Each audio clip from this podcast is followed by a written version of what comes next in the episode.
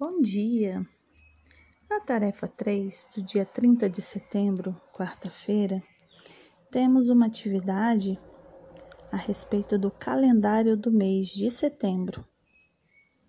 Com essa atividade, vamos trabalhar o campo de experiência, espaços, tempos, quantidades, relações e transformações. Nós vamos observar com a criança o calendário do mês atual, setembro. Depois, responder alguns questionamentos oralmente, prestando bem atenção no calendário.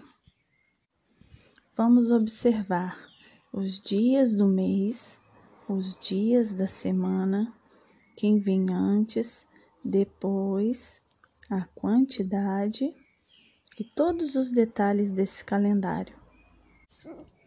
Boa atividade!